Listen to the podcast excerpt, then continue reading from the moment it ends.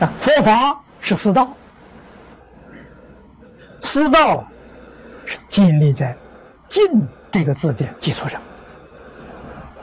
所以印光法师讲得好啊，一分沉静啊，得一分利益；十分沉静啊，得十分利益。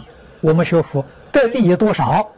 说老实话，不在外面呢，在自己的沉静之心，你有几分沉静心，你得几分利益。你没有诚净心，天天跟在佛的旁边，也不得利益。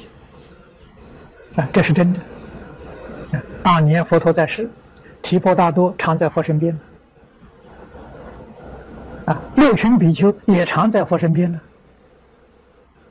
为什么不得利益呢？没有尊敬心。他们眼目当中看佛，也是平常人，跟我差不多嘛。啊，所以在佛的身边不得利。如果有真诚，不在佛边也得利。为什么呢？依教奉行。佛所说的，他真正做到啊。